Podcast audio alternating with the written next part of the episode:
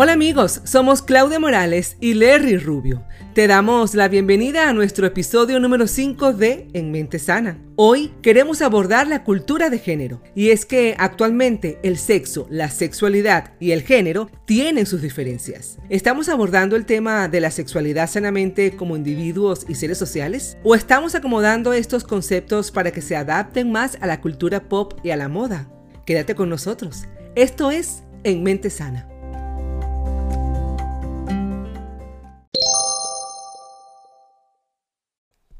Bueno, y como siempre, vamos a darle la bienvenida a mi amigo el psicólogo Larry Rubio. Hola, Larry.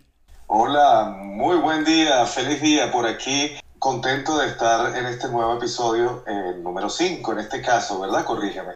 Sí, sí, el, episodio número 5 de En Mente Sana. Y hoy estamos tocando un tema, Larry, bien interesante, importante, diría yo, para cada individuo, como jóvenes, como adultos, y para la sociedad en sí, y más en estos días, porque vamos a hablar de la cultura de género. Ampliarnos un poco ese concepto. ¿Qué es la cultura de género? Me parece perfecto porque como tú bien dices, Claudia, hay una mezcolanza y quizás un no entendimiento de saber qué significa cada uno de esos vocablos. Y para eso estamos aquí, para orientar y para psicoeducar, que es nuestra misión en este podcast. Siempre ha existido género, pero antes era hombre-mujer, mujer se casa con hombre, hombre se casa con mujer. Si una persona era de otra tendencia, lesbiana o homosexual, no tenía ningún tipo de preferencia sexual, de repente no iba con los cánones que dictaba la sociedad que era para mujer o para hombre, la camisa rosada. Hace 40 años un hombre no se ponía una camisa rosada ni que lo mataran, porque ese era un color de mujer. Siempre han existido todas estas tendencias, pero ahora está más abierto y se le ha dicho cultura de género. Si estoy equivocada, corrígeme.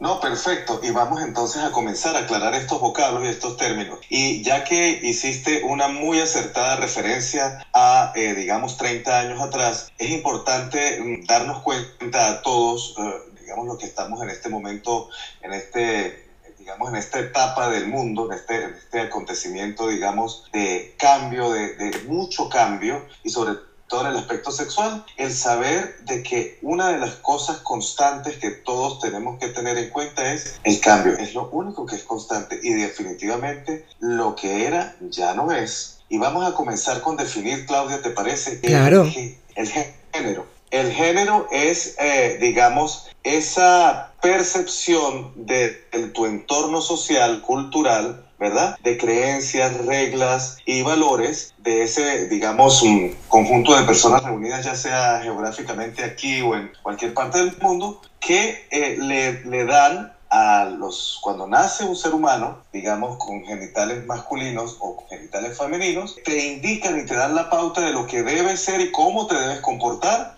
si naciste varón o si naciste hembra. Ese es el género, lo que dicta, digamos, ese entorno social y cultural, ¿verdad? Y anteriormente ese entorno dictaba de que tú eras niño, entonces te tenías que comportar de cierta manera, te, te tenían que gustar, eh, digamos, ciertas actividades, igual para las mujeres. Pero eso ya no es, no es. Ahora hay una gran apertura a esta cultura de género y es que eh, la persona puede entonces, digamos, tener opciones a comportarse y a percibirse en cuanto a su aspecto sexual en la manera como se sienta más cómodo o cómoda. ¿Qué te parece? Me parece bien porque antes ni siquiera, como tú dices, ni siquiera preguntaban. Si eras un niño ya te ponían todo azul y los juguetes ya al, año, a los seis meses eran carritos y, igual pasaba con las niñas. Entonces fíjate que a mí me, me, me, estás, me estás dando como en la cabeza ahí un poquito duro porque yo me acuerdo que a mí nunca me gustó el rosado. No me gustaba ese color. Y siempre fui vista como de mis tres hermanas la que era más machito. Por eso y por muchas cosas más.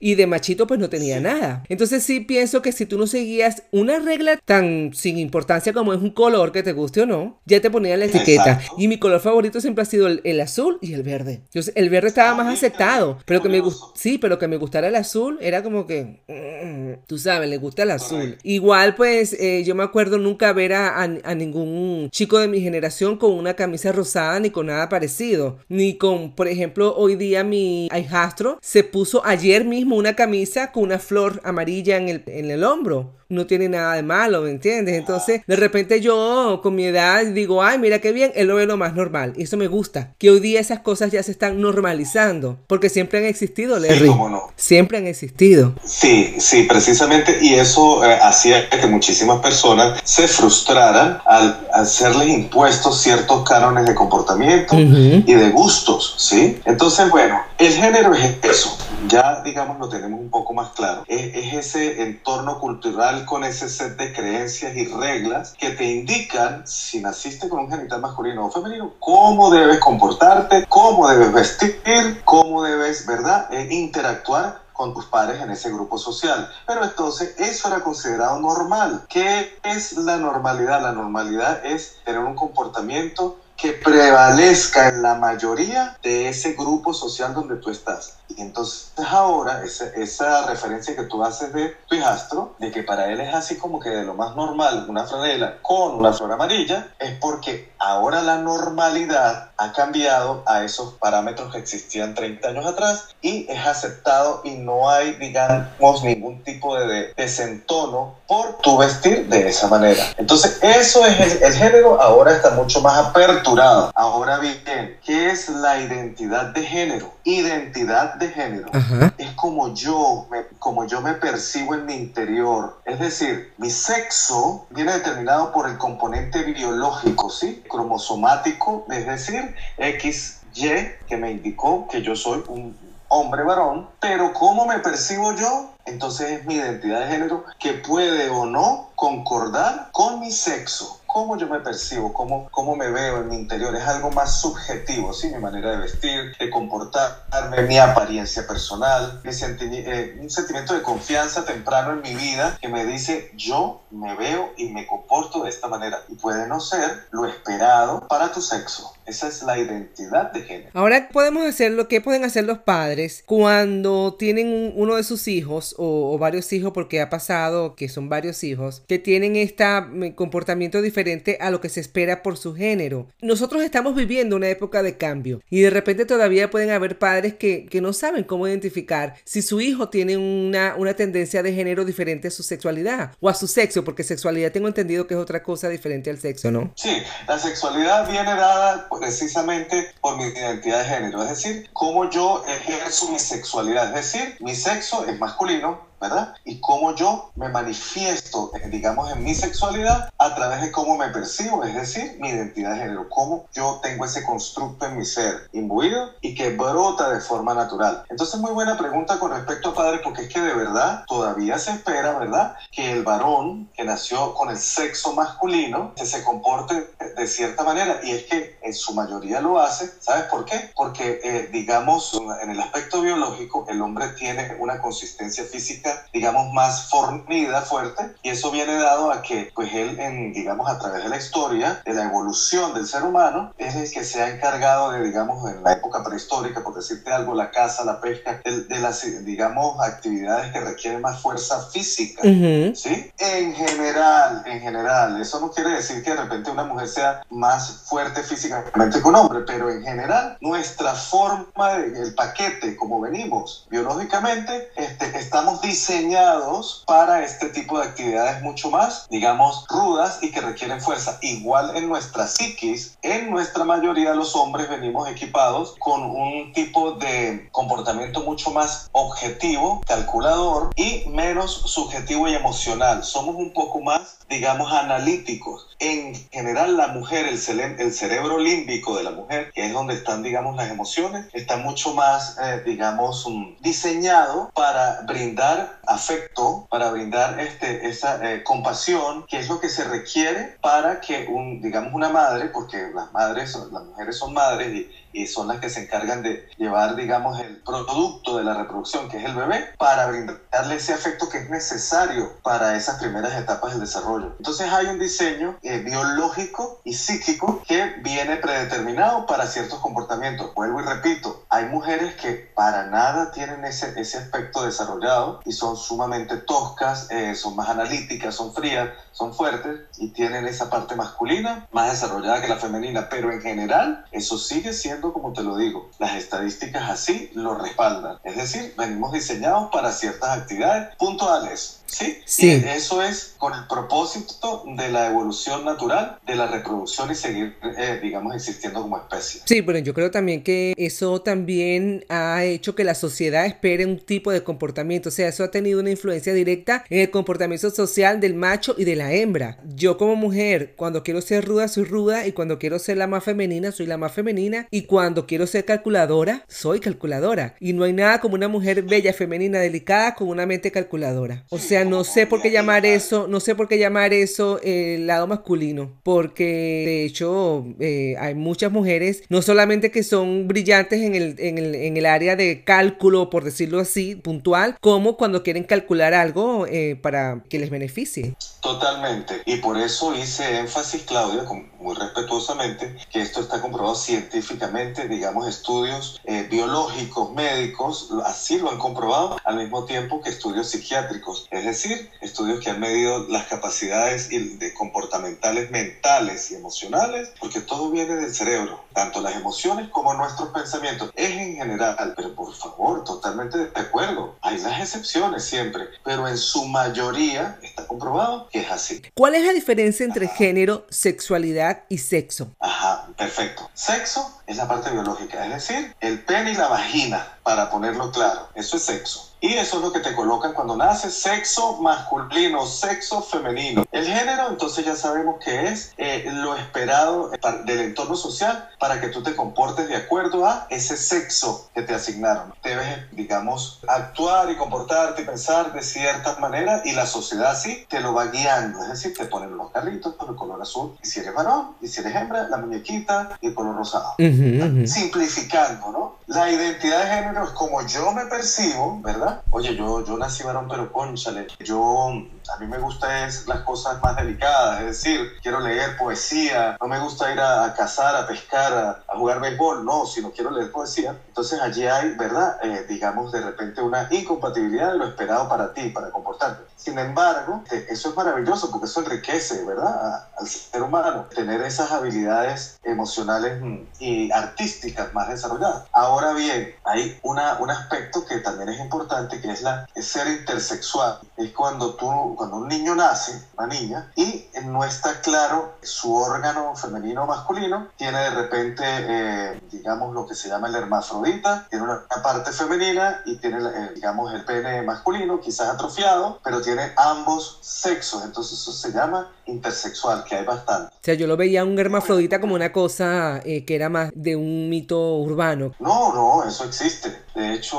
hubo un experimento bien nefasto a, a, un niño que nació intersexual, los médicos en ese momento tomaron la decisión de, digamos, a terminarle de amputar el pene que tenía allí, el vestigio de pene, y se le dio una, una identidad, se le procreó una identidad de género femenina, y él en su psiquis y en su, digamos, parte hormonal fue hombre y fue masculino, y se sentía siempre como alguien extraño a su propio cuerpo, y terminó suicidándose. Eso es un experimento en Estados Unidos que pasó. Eso debe ser muy duro vivir así. Ahora bien, vamos a hablar desde el punto de vista de los padres. ¿Qué me dice a mí que el género de mi hijo no corresponde con su sexualidad o como él se identifica? ¿Cómo empiezo yo como papá, como mamá, a identificar los comportamientos que me dicen a qué está pasando algo? Mira, qué, qué oportuno y de verdad bastante importante esa aseveración tuya. Mira, aquí en mi consulta me han llegado ya en tres ocasiones padres alarmados porque los tres casos fueron hijos varones, tenían un comportamiento muy femenino para ellos, que, se comportaba, caminaba, que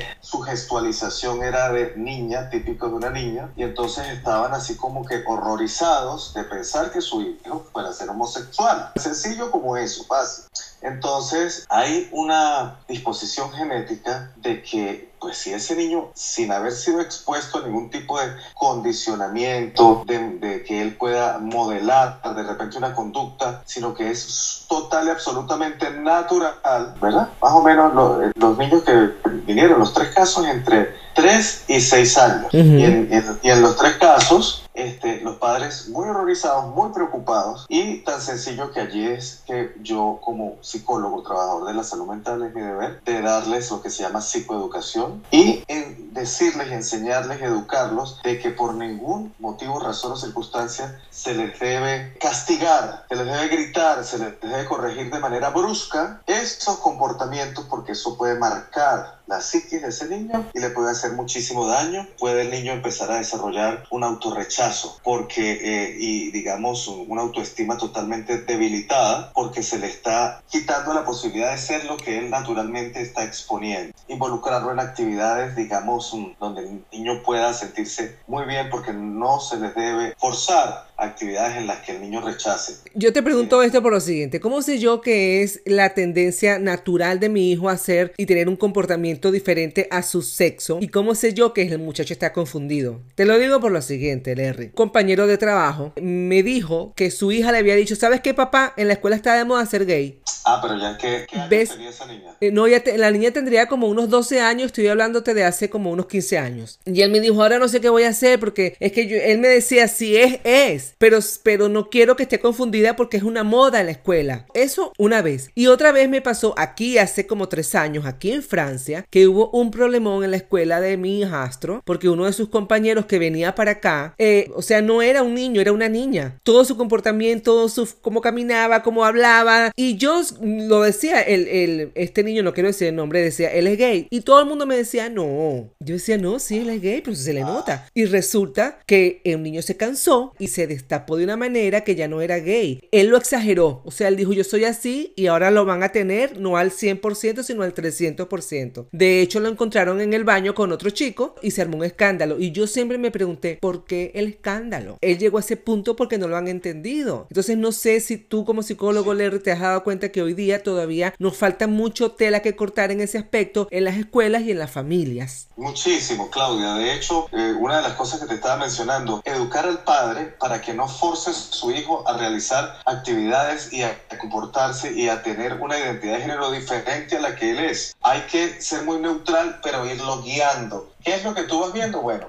y respetar esa identidad de género, porque eso no, se decide de manera cognitiva, es decir, ah, yo amanecí hoy como con ganas de ser gay. No, eso viene, digamos, desde muy pequeño, de manera natural, y los padres, al forzar a, a esos niños, pues hace que sucedan casos como el que tú me acabas de exponer. Explota, porque no puede más por la presión, ¿verdad? De, ser visto de una manera, pero, pero por dentro ser otra, entonces se explota de esa manera y se le hace daño al niño. Es importante que los padres estén atentos a todas esas señales que son obvias y son evidentes. Pero yo creo que la mayoría de los padres se dan cuenta, porque he escuchado eh, casos de amigos míos que han, que han eh, dicho lo que, lo que les gusta a los 18, 19 años y han mm, ido con sus padres, generalmente van con la mamá a decírselo con un terror y resulta que la mamá le dice, ah, sí, yo sabía, yo me di cuenta. Correcto. Y la mamá quizás más rápido lo sabe que el papá, porque es la que está más en contacto y es más observadora de repente. Mm, ¿Qué, ¿qué es lo sano? Si tú te das cuenta como padre que tu hijo es gay o es homosexual, ¿esperar que te lo diga o tú puedes abordar el tema? De manera indirecta para que no le cause un choque y ir, digamos, eh, buscando eh, señales que te indiquen como padre o madre si el niño está temeroso a, que, digamos, pueda sentir vergüenza o, salir y exponer lo que, eh, digamos, su tendencia, su preferencia sexual, que es otra cosa, porque hay personas que pueden ser muy amanerados, hombres muy amanerados, pero son heterosexuales.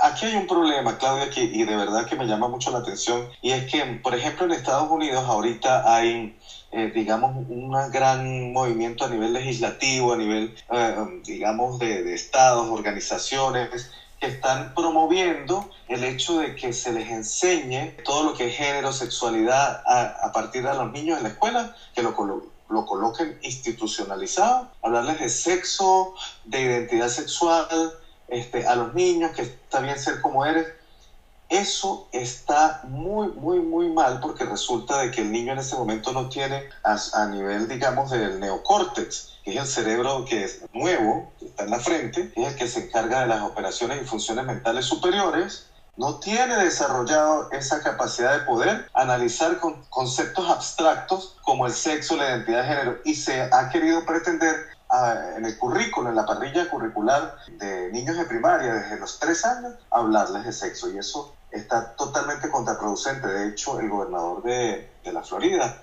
lo prohibió que él no tiene nada en contra de que la persona se identifique y tenga identidad de género que quiera, pero a esas edades no. Pero ¿a qué edad se debe empezar a hablar de educación sexual a un chico? Porque yo creo que un niño de, de 10 años entiende, porque a mí sí me parece que en las escuelas es que es el mejor lugar para que te orienten sexo. No, no, no a los tres años. Por eso te digo, un niño de 10, quise decir, de 10 años, puede estar en la capacidad de entender ciertas cosas si se las dices a, tu, a, su, a, su edad. Él puede entender, porque ¿qué es lo que pasa, Larry? Te hablé de un problemón que se armó aquí en la escuela hace unos años por un niño mm, homosexual que el papá, aunque decía, no, cuando tú, bueno, yo nunca se lo dije, pero no, en realidad no estábamos seguros si el papá se había dado cuenta o no en el momento del escándalo que lo llamaron a la reunión, el papá dijo, sí, mi hijo es gay. ¿Y qué? Él lo sabía y no tenía, no pensaba que tenía que hablarlo con su hijo. Pero tampoco se, tampoco se percató de que el niño lo tenía como un secreto y que eso lo estaba matando.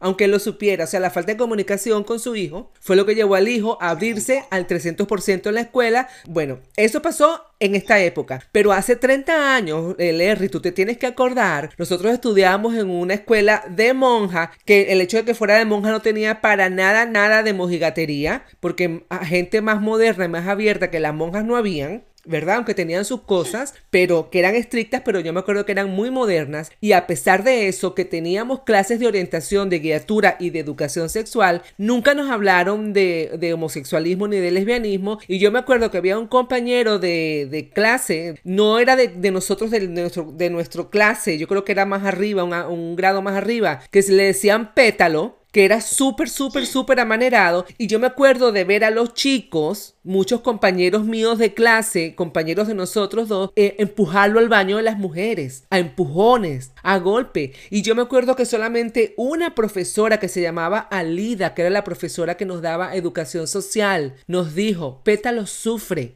Él vive con sus abuelos que no lo entienden. Ustedes son sus compañeros de su misma edad. Ustedes no pueden maltratar a Pétalo porque Pétalo sea homosexual. Yo tenía cuando eso pasó 14 años. Pero yo, me, yo creo que sí hace falta que se lo digan de esa forma, de esa manera, porque los chicos entienden. Si tú les hablas claro, bonito y de frente. Entonces sí estoy de acuerdo que debe haber educación sexual en la escuela, pero no es educación sexual mojigata de que la semillita de papá se mete en la semillita de mamá y naciste tú, no, eso está bien, pero también hablar de homosexualidad, de lo que es una lesbiana, de lo que es una persona asexual, de lo que es una persona demisexual y del respeto que hay que tener por el género que de cada quien. Por supuesto, y estoy totalmente de acuerdo, solo que por ejemplo en este caso es delicado eh, lo que te estoy planteando de que está haciendo el gobierno norteamericano porque inclusive está aceptando todo aquello que pueda llevar a un niño a tomar la decisión de ser transgénero. Es decir, que, que, si el niño dice, eh, yo quiero ser una niña, el varón quiere ser una niña, que el gobierno lo respalde, inclusive se le suministre todos los medicamentos necesarios para, para eh, hormonales para que cambie de sexo. Eso no está bien. No, eso tiene que pasar ya cuando eres mayor de 21 años. Exactamente, cuando ya tengas claro y definido cuál es tu orientación sexual, con quién te identificas, quieres ser transexual, si te sientes en un cuerpo extraño, entonces ya es un proceso psicológico, eh, médico, hormonal, con el que se trata la persona, pero un niño Exacto. Eso es lo que yo estoy criticando que no está bien. Completamente de acuerdo contigo. Sin embargo, estamos hablando de los adultos, que los adultos saben lo que es, lo que quieren. Sin embargo, entre las mujeres siempre hay curiosidad por estar con otra mujer sin ser lesbiana. Así como no, es perfectamente normal. Exactamente. Es sumamente amplia. Y muchas lo han experimentado y a muchas nos han invitado a tener experiencias con otra mujer sin ser, sin ser lesbiana. Tampoco como adulto puedo decir, ah, una mujer estuve con otra mujer, ah, ya, me voy a cambiar de identidad. Tienes que estar muy segura para dar el paso de probar y decir, bueno, es que me, lo, hice, pero no lo volvería a hacer. Eh, me hice, me gustó, creo que esto es lo que me gusta. Déjame seguir probando a ver qué es lo que pasa yo no sé, creo que si no te llevas a nadie por el medio, eh, se vale probar como adulto Y también hay que tener en cuenta que el hecho de que pruebes no te va a convertir, porque tú puedes ser eh, mujer con tendencia a ser hombre o ser hombre con tendencia a ser mujer o, o ser de, de, los tantos géneros que hay hoy día o que siempre han habido, pero que hoy día están más a, a la luz pública, ¿verdad? Sin convertir, sin, sin haber probado. Totalmente, Claudia. De hecho, en la psicología estamos claros que de, eh, es inclusive sano en, la, en, las etapas de la adolescencia, digamos 13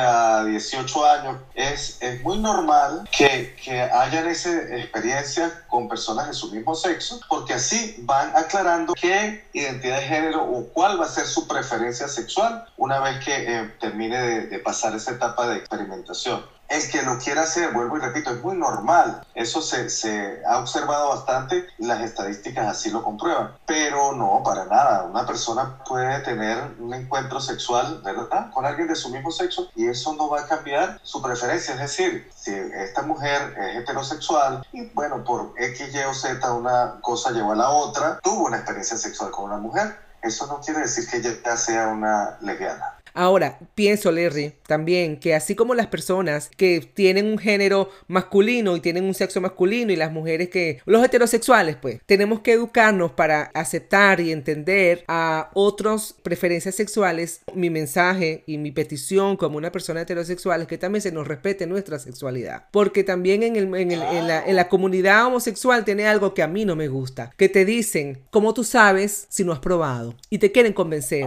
Y no es así tampoco técnica, que no es, pero simplemente con tú decir, eh, me siento muy agradada, gracias por, por, por, por, encontrarme atractiva, pero no, ya, y normal, porque se toca la puerta, o sea, es decir, estas personas tocan la posibilidad, si la persona dice chévere, bueno, sí, pero si dice no, no pasa nada. Mientras que si la persona está siendo asediada y va a, y es forzada a tener el ejercicio de la función sexual de manera violenta, eso, eso es un delito, eso sí no. Pero si la persona simplemente es abordada y se le plantea, pues con mucha gracia uno, uno, le dice, mira, no, te lo agradezco, pero no.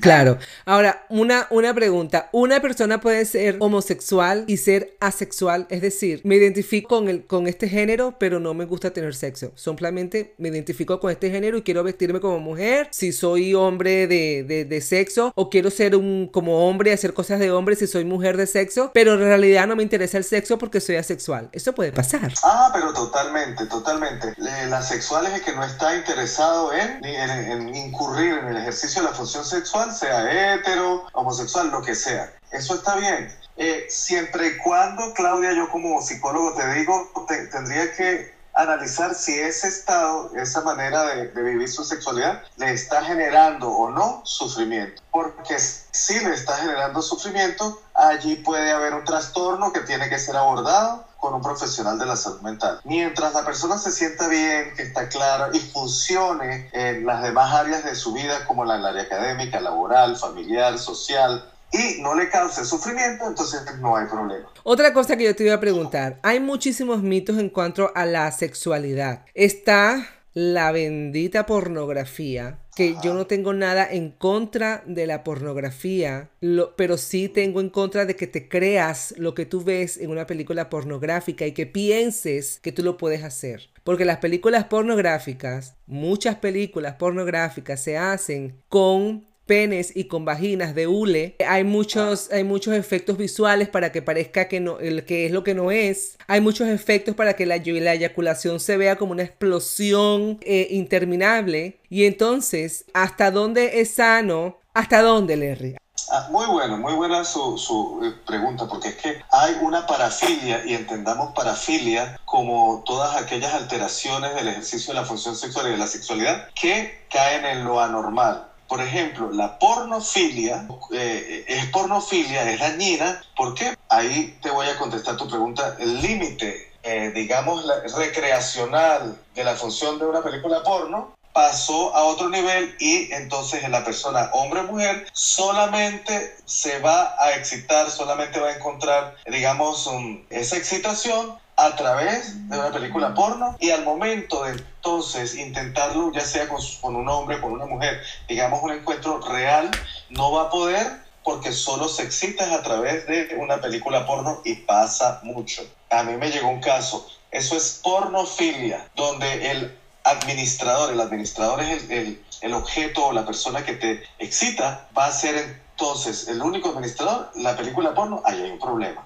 Eso es una parafilia, se llama pornofilia. Después ya tú no puedes incurrir en el ejercicio de la función sexual, vamos a poner con mi pareja, porque me puse tan adicto a las películas porno que ya generó un problema a mí y eso es un problema. Hay mucha gente adicta al porno. Sí, muchísimo, muchísimo. Este, por ejemplo, hay, hay grupo de, las, de la sociedad eh, de que, por ejemplo, en estos países desarrollados donde hay este, muchísima presión laboral y que las personas pierden esa, digamos, esos tiempos de, que, culturales de poder interactuar con otra persona real y establecer, digamos, una relación, una cercanía con alguien para poder concretar un ejercicio de la función sexual. Entonces simplemente dicen, no tengo tiempo, voy a ver una película porno, hago el auto ejercicio de la función sexual y eso es dañino, porque allí se están, digamos, castrando las habilidades relacionales del ser humano. Eh, yo he escuchado muchas veces que hay que poner películas pornográficas para aprender y yo no sé si tú como psicólogo y una persona que estás haciendo un máster en sexología está de acuerdo que uno puede aprender, que uno debe, no, no debe, que se, que se aprende a hacer mejor eh, sexualmente con una película pornográfica. Bueno, no creo que esa sea la mejor,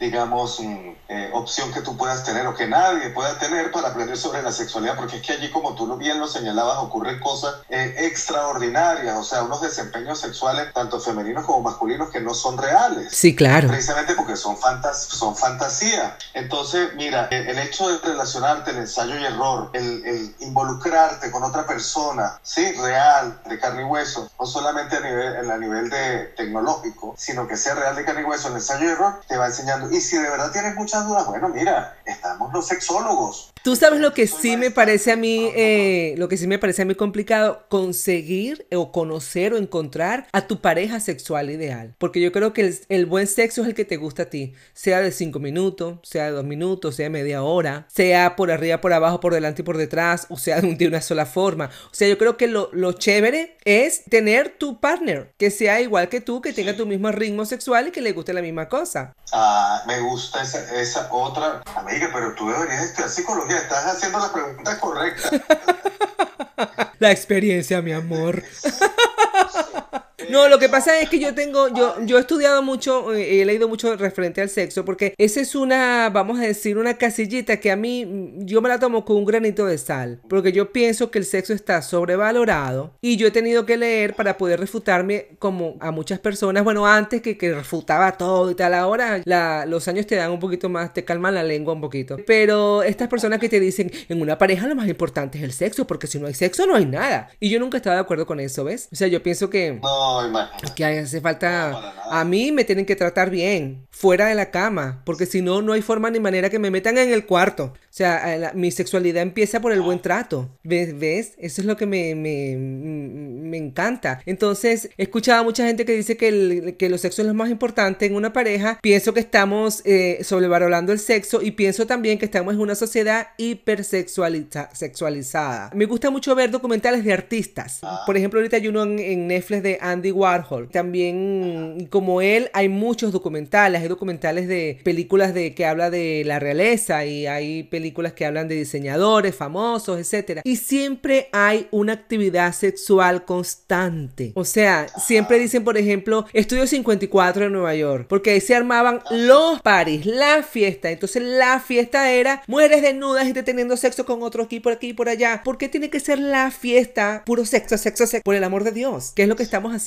No, no entiendo esto de que, de que el sexo sea lo más importante, Larry. Mira, eh, tú dijiste una palabra y la voy a traer, te la voy a prestar que es que el sexo está sobrevalorado, sí. Ha habido una difusión masiva acerca de la sexualidad y el ejercicio de la misma exacerbado se han colocado en un último plano, ni siquiera en un segundo plano, sino en un plano inexistente, todos los demás componentes de un encuentro entre dos seres humanos, sino que simplemente es así como muy animal, muy, muy visceral, muy reptiliano del cerebro primitivo, este, mientras yo disfrute, los dos disfrutemos y es un sexo salvaje y lo demás este, no existe y se va y se acabó. Y muchas personas están incurriendo en lo que se llama tener solo parejas sexuales Es decir, tiene una lista, bueno, voy a dar una narración de sexo y voy a ir con, aquí tengo, voy a llamar a este, a este, está disponible y no hay nada más. Y eso es, eso está degenerando la sociedad. De hecho, hay una psicólogo eh, bien interesante que estudió en la Sorbona de París. Ella es como mi mentora, la doctora Reina Hidalgo. Ella está haciendo un libro sobre eso. Cómo este tipo de, digamos, sobrevaloración del sexo masivo a nivel mundial está degenerando o las consecuencias que puede traer, como es la degeneración de la raza humana. O sea, nosotros nos diferenciamos de los animalitos, ¿verdad? Un perro monta una perrita. Exacto. Nos diferenciamos porque, porque tenemos otros, otro, un set de valores intrínsecos y subjetivos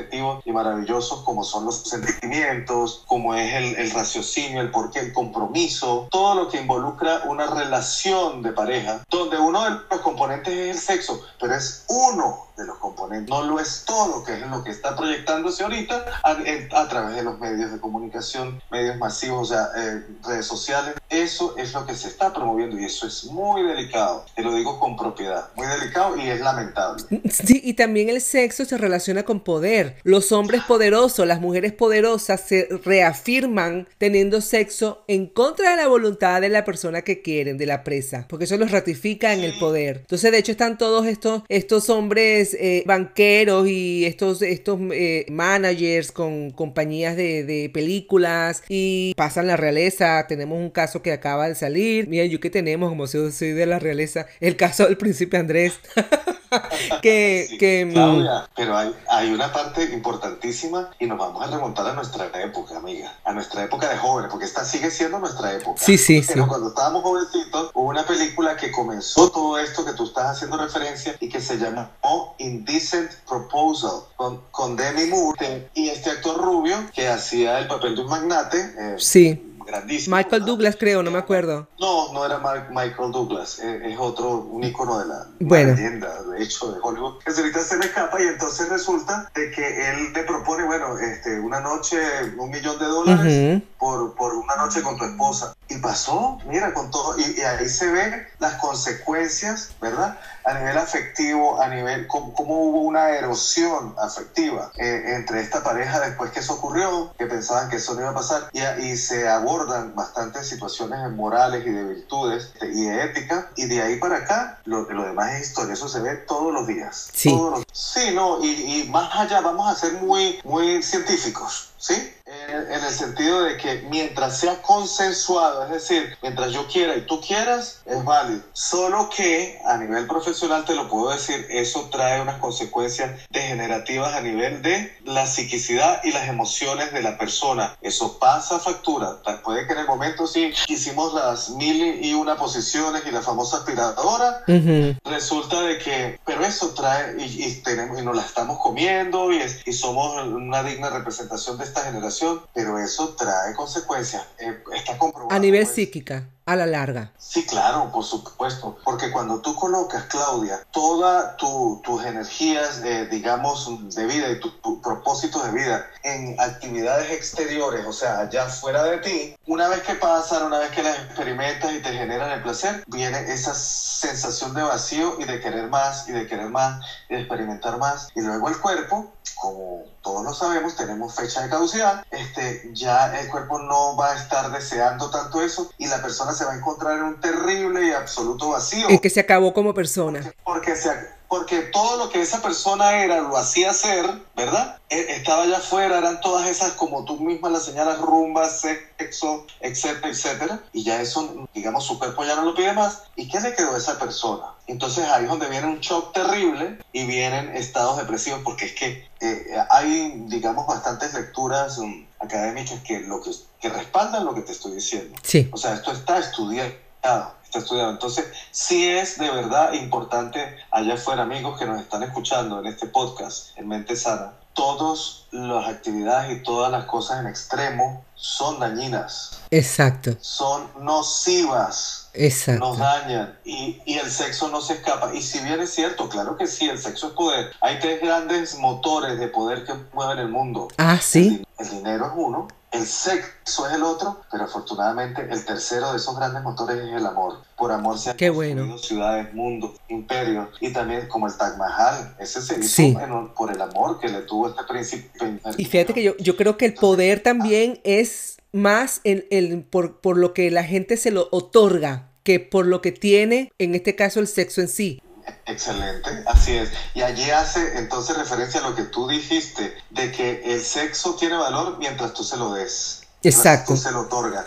Pero es que hay precisamente a nivel masivo, eh, digamos mundial, ese poder que le han otorgado al sexo. Sí, lo De- hay, allá está afuera. Demasiado. Y hoy día, por ejemplo, toda esta ola de la mujer empoderada también se ha sexualizado un poco, porque yo en mi vida, me, y yo no lo digo de una manera peyorativa, no quiero que la gente joven vaya a decir, ay, pero esta vieja anticuada lo que está diciendo, no. Yo no lo digo porque me espante, porque yo alce una ceja con eso, sino que yo, mira, hay cosas que son normales, pero son privadas. Porque tú vas al baño y eso es una cosa normal, pero es privada. Tú cierras la puerta, no te gusta que te vean. Hay igual partes del cuerpo son privadas. No me gustan expresiones como, ay, la que lo, lo que no se muestra no se vende. Cuando mm, eso me lo decían a mí de chiquita, ¿me, me entiendes? O sea, no. Eh, te- a te- lo que han rebajado la sexualidad. Sí, te a un A commodity. Ya, te decían eso. Entonces, eh, hoy de, vuelvo a lo que te iba a decir, que veo este empoderamiento muy sexualizado. Porque yo nunca en mi vida había visto, por ejemplo, en un concierto, en una presentación de premios, en un videoclip, eh, tanta vagina junta. Porque ahora enseñar la vagina explícitamente y tocártela en, en, en- en donde sea, eh, entonces estás empoderada. O sea, yo pienso que hay, hay, hay cosas que son espectáculos y hay otras cosas que son grotescas y hay cosas cuando tiene que ver con tu cuerpo, tu sexualidad, para mí que son privadas. Sí, eh, pero vuelvo y repito, hay una situación allá afuera que no podemos tapar, que está sucediendo, que está pasando. De hecho, en esto, justo ayer veía yo una foto de una cantante, creo que es rapera, no sé qué, qué género tiene, pero se llama Lizzo, L-I-Z-Z. Ella es un- una mujer gordita, ¿verdad? Con sobrepeso, y tenía como unos pantalones con, un- con algo que le cubría, eh, digamos, como un hilo, Ujú. Tenía todos sus glúteos, sus nalgas, mostrando, ella se estaba montando a, una- a un jet privado y ella allí decía que ella es como una especie de embajadora de las Naciones Unidas para una actividad, tú sabes. Entonces, este, la mujer estaba totalmente con sus glúteos enormes, gigantescos, este, mostrándolos, ¿no? Y yo digo, bueno, ahí está,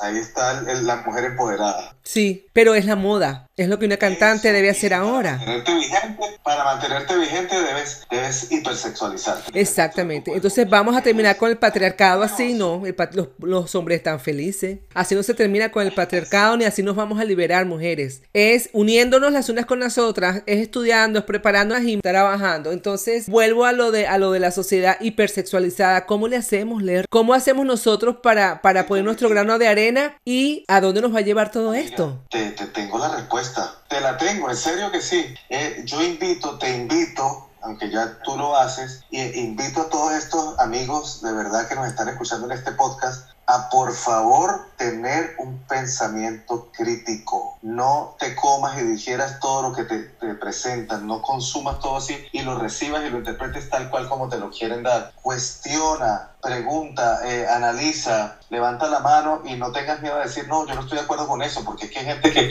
por no desentonar y por no, tú sabes, ¿no? Este, caen en, en, en lo que se llama prostitución relacional. Es decir, yo, yo voy a aceptar todo con tal de, de tener el afecto de, y, y no desentonar en- entre mi grupo social y no desentonar con mis amigos. No, tengan pensamiento crítico y analicen. No, y, y- y el hombre que porque es hombre no puede decirle que no a una mujer. Entonces es que yo soy hombre. Mm, no.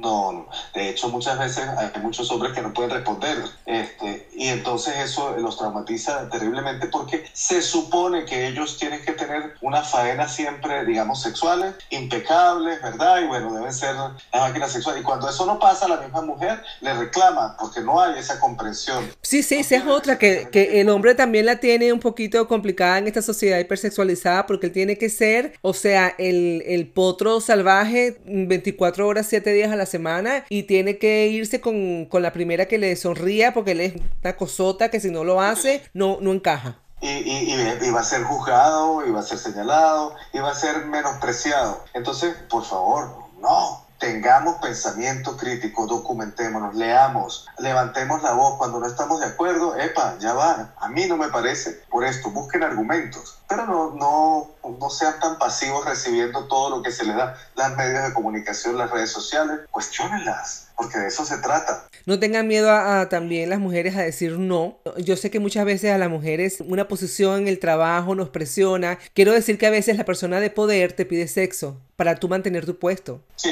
Entonces, no tengan miedo a decir que no y tampoco tengan miedo a denunciar. Porque esa persona con ese poder, si sigue con ese comportamiento, el día de mañana tú lo vas a ver caer. Esto me pasó y me pasó dos veces. Me pasó dos veces en Estados Unidos. La primera vez no denuncié, me quedé callada, lloré mucho, me, me sentí burlada porque yo fui a buscar trabajo y el tipo cerró la puerta y, y puso eh, música y empezó a contarme unos chistes eróticos. Entonces yo abrí, cuando quise abrir la puerta, tuve que darle a la perillita porque había pasado la perillita yo no me había dado cuenta. Pero yo me lo conseguí años más tarde en un trabajo, en una posición para nada de poder y estaba muy sumiso. Y yo lo vi y yo dije, wow. Eh, yo a no lo denuncié. Bueno, cuando me pasó eso, él, no, él estaba con un poder y con una cosa. Otra vez fue un profesor en la universidad. Y yo era una mujer ya de 45 ah. años. Y yo lo denuncié. Y él contraatacó. Y yo dije, bueno, él contraatacó, yo voy en todo con, yo voy para todo con esto, no por mí, yo soy una mujer de 45 años, lo que él me hizo no me impresionó, ni me traumatizó, ni me cambió la vida,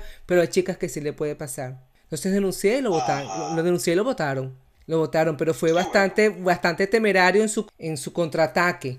Sí, sí. Lo que pasa es que fue un, el, contraataque fue conmigo, que tú sabes que yo desde pequeña he sido tesuda, terca y que defiendo mi posición y que no me dejo. Sí, porque él dijo que yo había ido a pedirle, él dijo que yo había ido a pedirle consejos sexuales de cómo se mantenía un matrimonio de 30 años como el de él que había sido yo, porque siempre te acusan a ti, ¿ves? Y yo dije, bueno, es que lo que pasa es que yo tengo 45 años y yo ya sé cómo se hace para mantener una relación duradera y lo que se hace cuando no funciona. No tengo por qué ir al profesor que no conozco a pedirle un consejo cuando tengo mamá, amiga y tengo hermanas, o sea que no, no.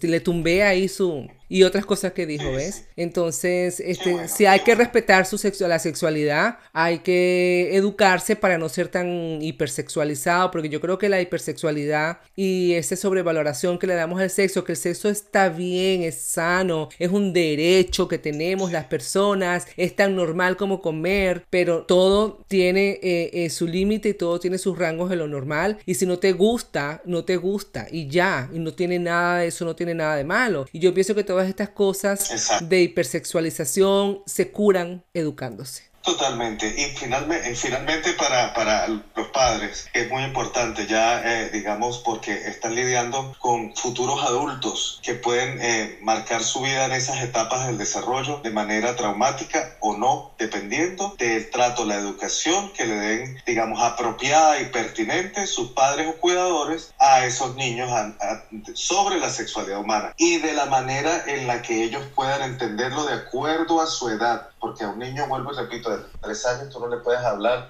mira, si quieres ponerte una falda, si quieres ponerte un pantalón blue si es la niña, si, o sea, si quieres ser un varón o si quieres ser una hembra, eso es cosa tuya. Eso no se le puede decir a un niño de tres años porque no lo va a entender a nivel curricular. Entonces, y los padres están muy atentos. Si ven y observan y se sienten aprensivos sobre un comportamiento que ellos como padres no sienten que es el adecuado para su sexo y no saben cómo manejarlo, consulten a un trabajador de la salud mental, específicamente en el área infanto-juvenil, ¿verdad?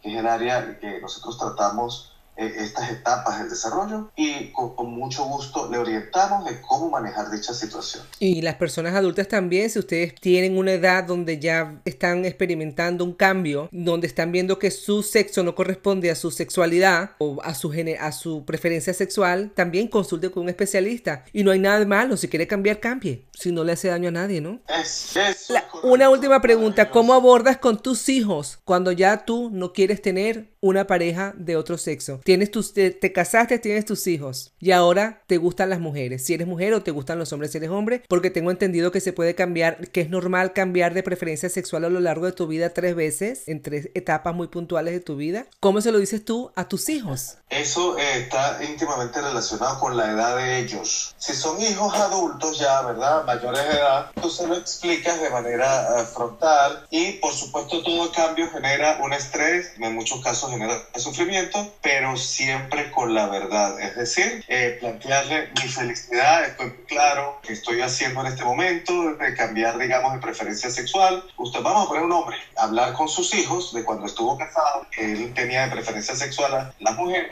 heterosexuales y que de ya después de que sus hijos están grandes deciden unir su vida eh, sentimental, sexual, afectiva con alguien de su mismo sexo, es decir, con otro hombre. Hacérselo con argumentación, de nada que sea impositivo, sino muy generosa desde el amor, a explicar, estoy trabajando para mi felicidad, estoy pleno, me siento feliz. Si ustedes me aman, yo sé que eh, van a querer la felicidad, que es lo mejor para mí. Y entonces, como sé que me aman, yo sé que van a estar felices con este cambio. Así, manejado, con argumentos en ese caso se busca la ayuda de un psicólogo o de un sexólogo. Eh, de, a cualquiera, es indistinto, porque sexólogo más que todo es cuando el problema es mío, pero aquí estamos abordando es al, sistema, al sistema familiar. Entonces esto sería un psicólogo. Yo creo que hablando se entiende la gente y las cosas se facilitan. Sí, este, y la vida es un regalo maravilloso y la sexualidad es maravillosa. Vivámosla plenamente sin forzar a nadie, causar daño a terceros y sin que en nuestro ejercicio de la función sexual nos genere sufrimiento mientras estas dos cosas no pasen, la podemos disfrutar. Muy bien. Bueno, mi gente querida, ustedes saben que pueden comunicarse con mi amigo, el psicólogo Larry Rubio, a través de sus redes sociales en Instagram y en Facebook, y también con esta servidora en Instagram. Bueno, si te gustó nuestro podcast, activa la campanita para que te lleguen notificaciones semanales de nuevos episodios y suscríbete. En Mente Sana, Larry, nos despedimos hasta el próximo podcast. Un placer como siempre, mi querida Claudia. Hasta el próximo podcast.